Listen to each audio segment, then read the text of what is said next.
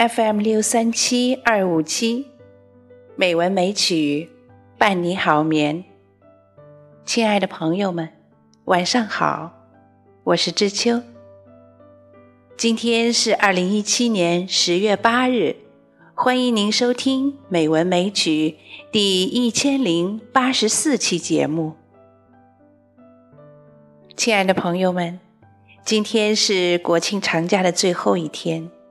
知秋和大家一起分享我的同学陈琛原创的一篇回忆美文《人大往事二三》。陈琛和我是人大八九研的同学，同样的时代，同样的生活体验。这篇怀旧美文幽默有趣，娓娓道来。读者就像回到了那个简单纯真的年代，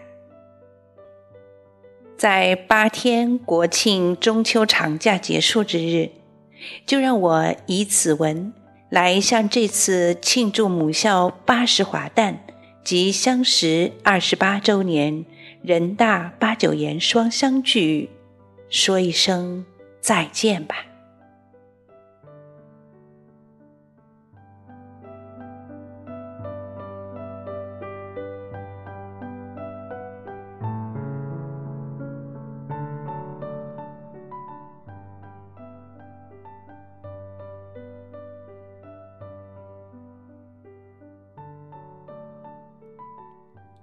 人大往事二三，作者陈琛。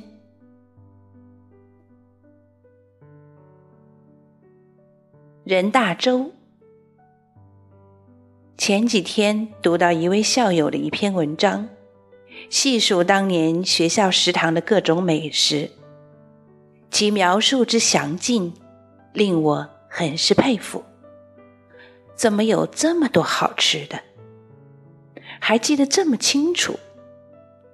我在记忆里搜索了几遍，竟然没有想起来当年哪个菜令我现在一想起来还口齿留香的。但学校食堂里有一样食物让我印象深刻。去北京上学之前，清华毕业的小表舅。就告诉我，北京学校食堂以面食为主，米饭比较稀罕，一日三餐接米饭的南方人可能不适应。到学校的第一天去食堂，我惊喜的发现食堂有粥，真是好消息。我们家早晚都吃粥，对粥的喜爱超过别的主食。看来不用担心只吃面条和馒头了，有粥就成。等到食堂师傅把粥从小窗口递出来时，我只剩筋没有洗了。这也叫粥吗？稀稀的米汤看不到米，用调羹一搅，有几粒米饭浮了上来。于是，对于小学课本上受地主剥削的农民如此之穷，其粥只有七粒米的故事，我有了直接真实的体会。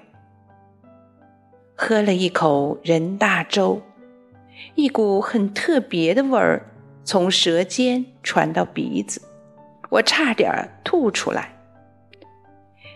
真真怀念家里浓浓稠稠、香香的粥啊！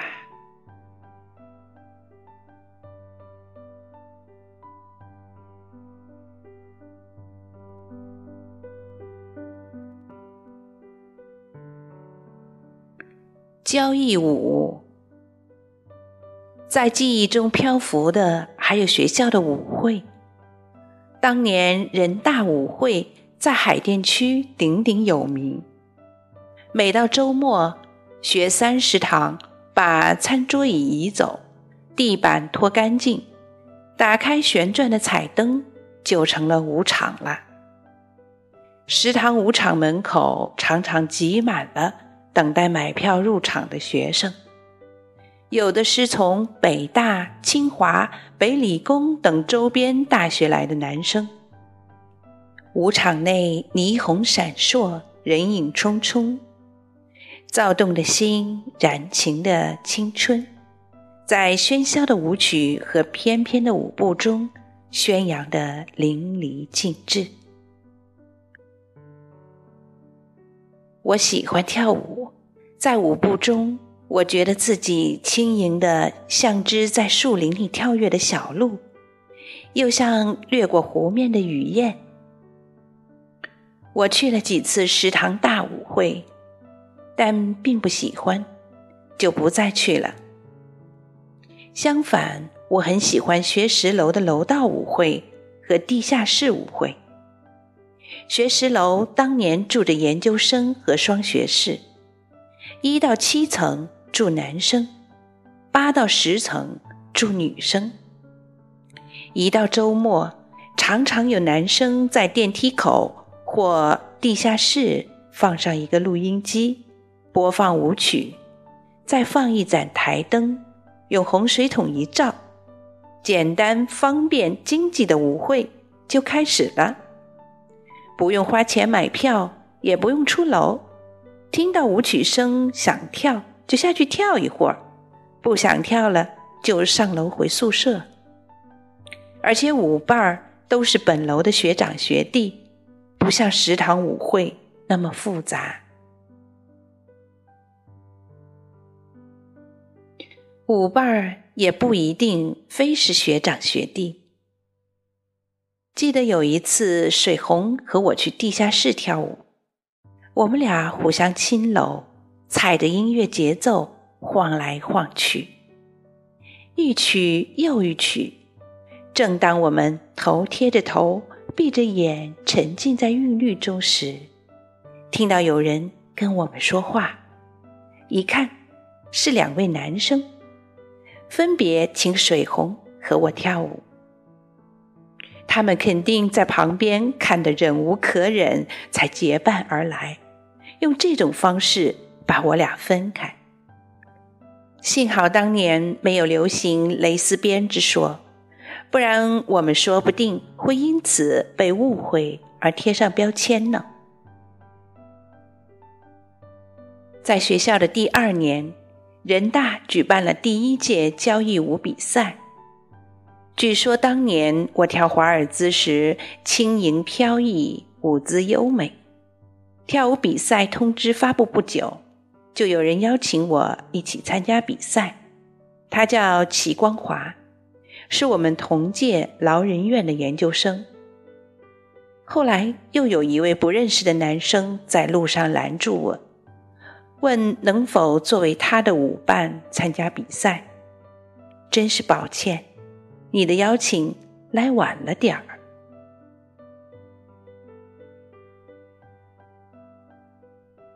齐光华和我决定报名华尔兹。忘了是国际华尔兹还是美国华尔兹，以及拉丁舞，也忘了是哪种拉丁舞。他不知道从哪里学来了套路，边练边教我。我们借了间小教室练了多次。到了比赛那天，看着别的选手傻眼了。参加华尔兹舞比赛的学妹们。穿着正式的舞裙，露肩、大裙摆，颜色鲜艳漂亮。其舞伴儿也是正式的领结燕尾服。听说他们请了某舞社的老师来教舞，并向他们借了表演的服装，而我只是穿着自己的连衣裙，光华也只是穿着深色西装，在视觉上。我们就已经逊色了。光华和我互相鼓劲儿，不怕，咱们以技取胜。比赛结果出来，我们得了拉丁舞第三名。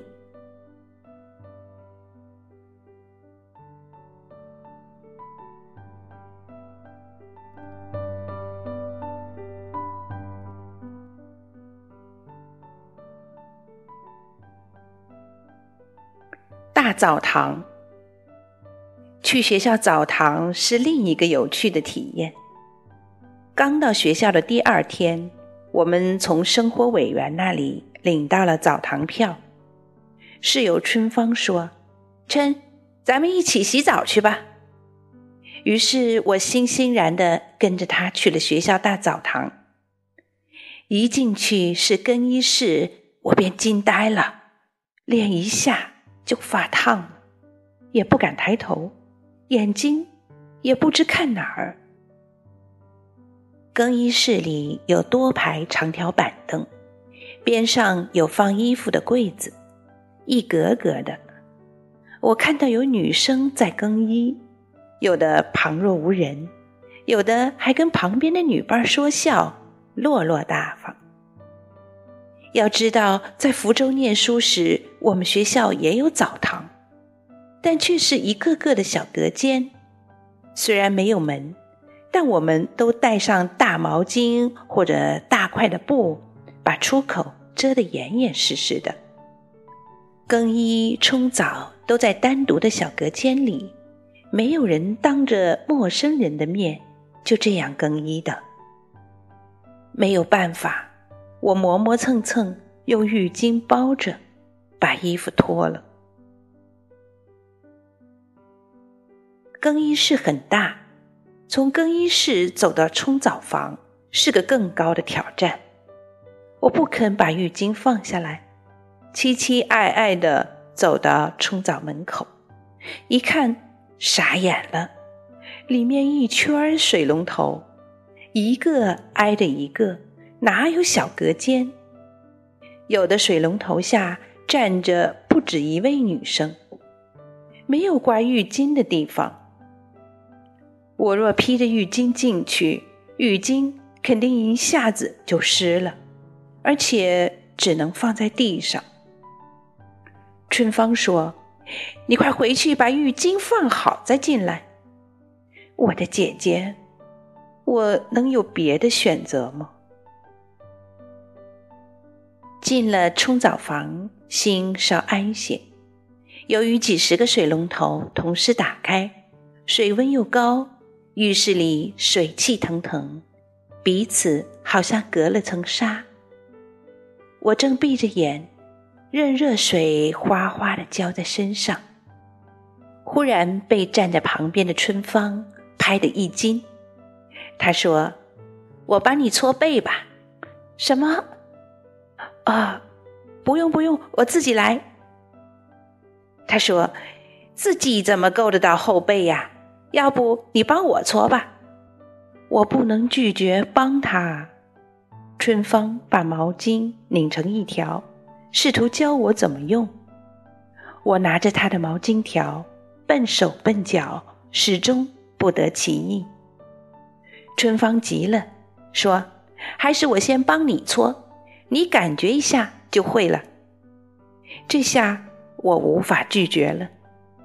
于是有了第一次除妈妈以外的别人帮我搓澡的经历，也有了第一次替别人搓背的经历。洗完澡走回更衣室，自然又是一番挑战。两年锻炼下来，始终不是很从容。要知道，女老师也用同一个澡堂。想想，万一在这里碰到教英语的老太太，我害羞被她看见，也害羞看她呀。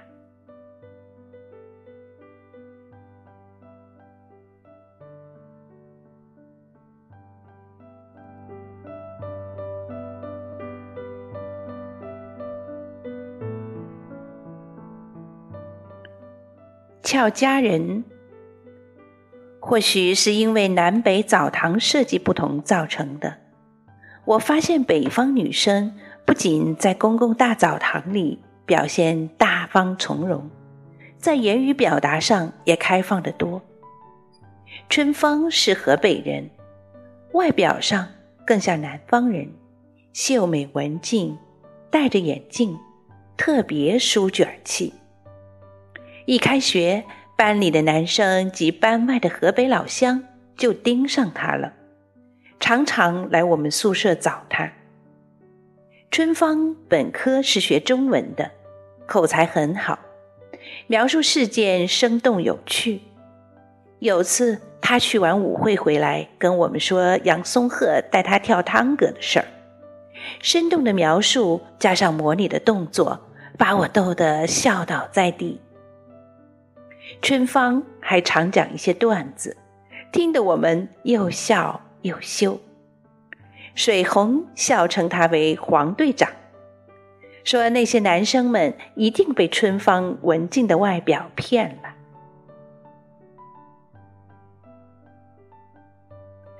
水红是典型的江南女子，亭亭玉立，巧笑倩兮。一开学就吸引了一堆安徽老乡，以老乡之名借探病之意，常常来骚扰他。最后，宫京系的张斌以帅气的外表及高超的献殷勤本领，打败了其他老乡，夺得美女青睐。水红的本科也是中文，喜欢写诗作赋，颇具小资情调。她是我们几个在讲段子上唯一可以跟春芳 PK 的南方女生。前不久在群里看到有人说张斌是群里名段手，我心道莫非是水红调教出来的？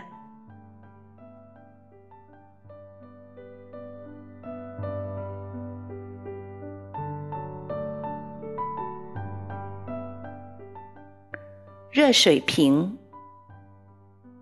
另一个难忘的经历是跟开水有关的。那时开水壶是每个女生的必备品，跟饭盒同等重要。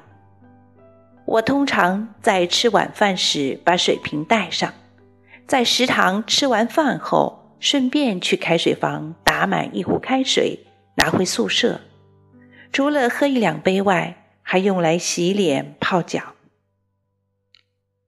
开水壶有两种设计，一种是塑料壳的，常见的有红色和绿色，把水壶的瓶胆全部包住，挺漂亮的；另一种是铁的，可能是为了节省材料，或者为了减轻重量。总之，不是一整块铁皮把瓶胆全部包住，而是井字形铁条。从外面可以看得见水银做的瓶胆，这种铁条水瓶比塑料水瓶便宜些。我用的就是这种。开学没多久，有天吃完晚饭，顺路去开水房打了水，拎着回宿舍楼。我住在当年学校最新最高的学十楼。这座楼有两个电梯，但电梯时有故障。这一天不巧，正是电梯故障日。学士楼门前有几级台阶，当我踏上这几级台阶其中一级时，拎在手上的水瓶底部可能磕碰了石阶，只听“啪”的一声，瓶胆破了，整瓶的开水倾倒在我的右脚上。走在我前后有好几个人围过来，其中有一个是国政系八八级双学士杜丽英，跟我的学姐好友陈景芳是同学及室友，还有一个是陕中明，是杜学姐的男朋友。他们查看了我的伤势后，建议我先回宿舍休息。我忘了为什么不上学校医务室。可能认为医务室已经下班了，没人吧。于是他们一个背上我，一个提着我的饭盒跟在后面，登上去宿舍的楼梯。不巧的是，我住在楼的最高层，第十层。十层楼啊，平时走到第五层，我脚就开始打颤。每次走完都气喘吁吁，更何况要背一个人呢？让我颇为不解的是，闪师兄用了特别的方式，不是我趴在他背上的那种正常背法，而是让我背对着他的背的那种。为什么这么背？是怕我不好意思，或是怕他的女朋友吃醋？这种背法是已经很难的事情变得更难了。要知道，当时没有像现在送货小工背冰箱用的长袋子，把我绑在他身上，他得随时防止我从他背上掉下来。单学长一定用了洪荒之力，才最终把我弄上十层楼的。二十几年过去了，完全忘了当时开水烫的疼痛滋味儿。脚背上的伤疤也消失了，但学长学姐留给我的感动，至今令我一想起来，心里就暖暖的。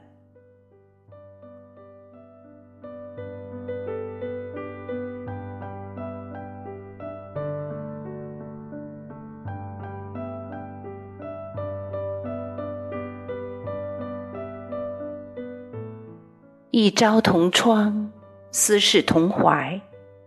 洪波写出了我们的心声。时光可以改变我们的容颜，风霜可以侵蚀我们的黑发，但共同走过的路，爱过的人，已成为我们青葱岁月里纯净的集体记忆。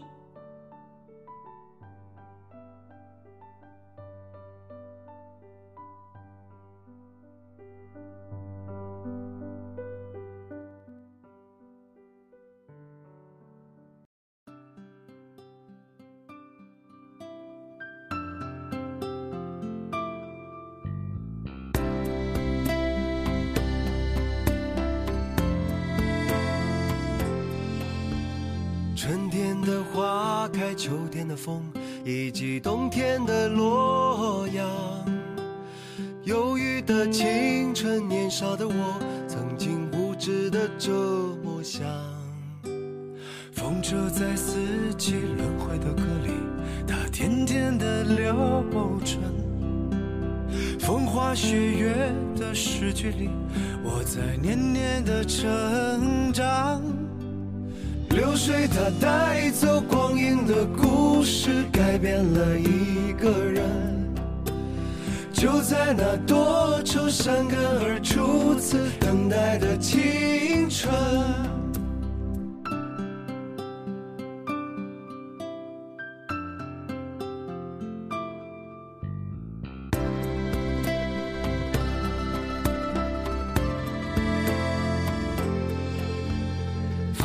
的相片，古老的信，一句褪色的圣诞卡。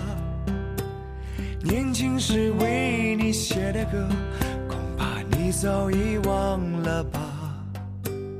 过去的誓言，就像那课本里缤纷的书签，刻画着多少美丽的诗，可是终究是一阵烟。流水它带走光阴的故事，改变了三个人。就在那多愁善感而初次流泪的青春。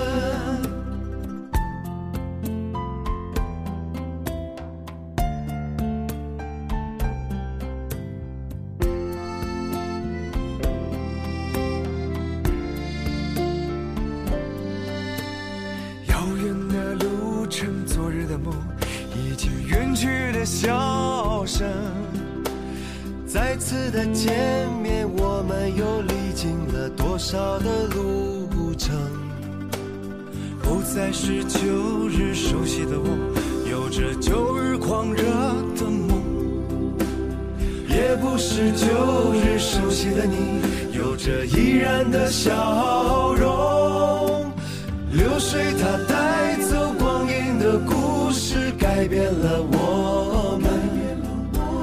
就在那多愁善感而初次回忆的青春。流水它带走光阴的故事，改变了我们。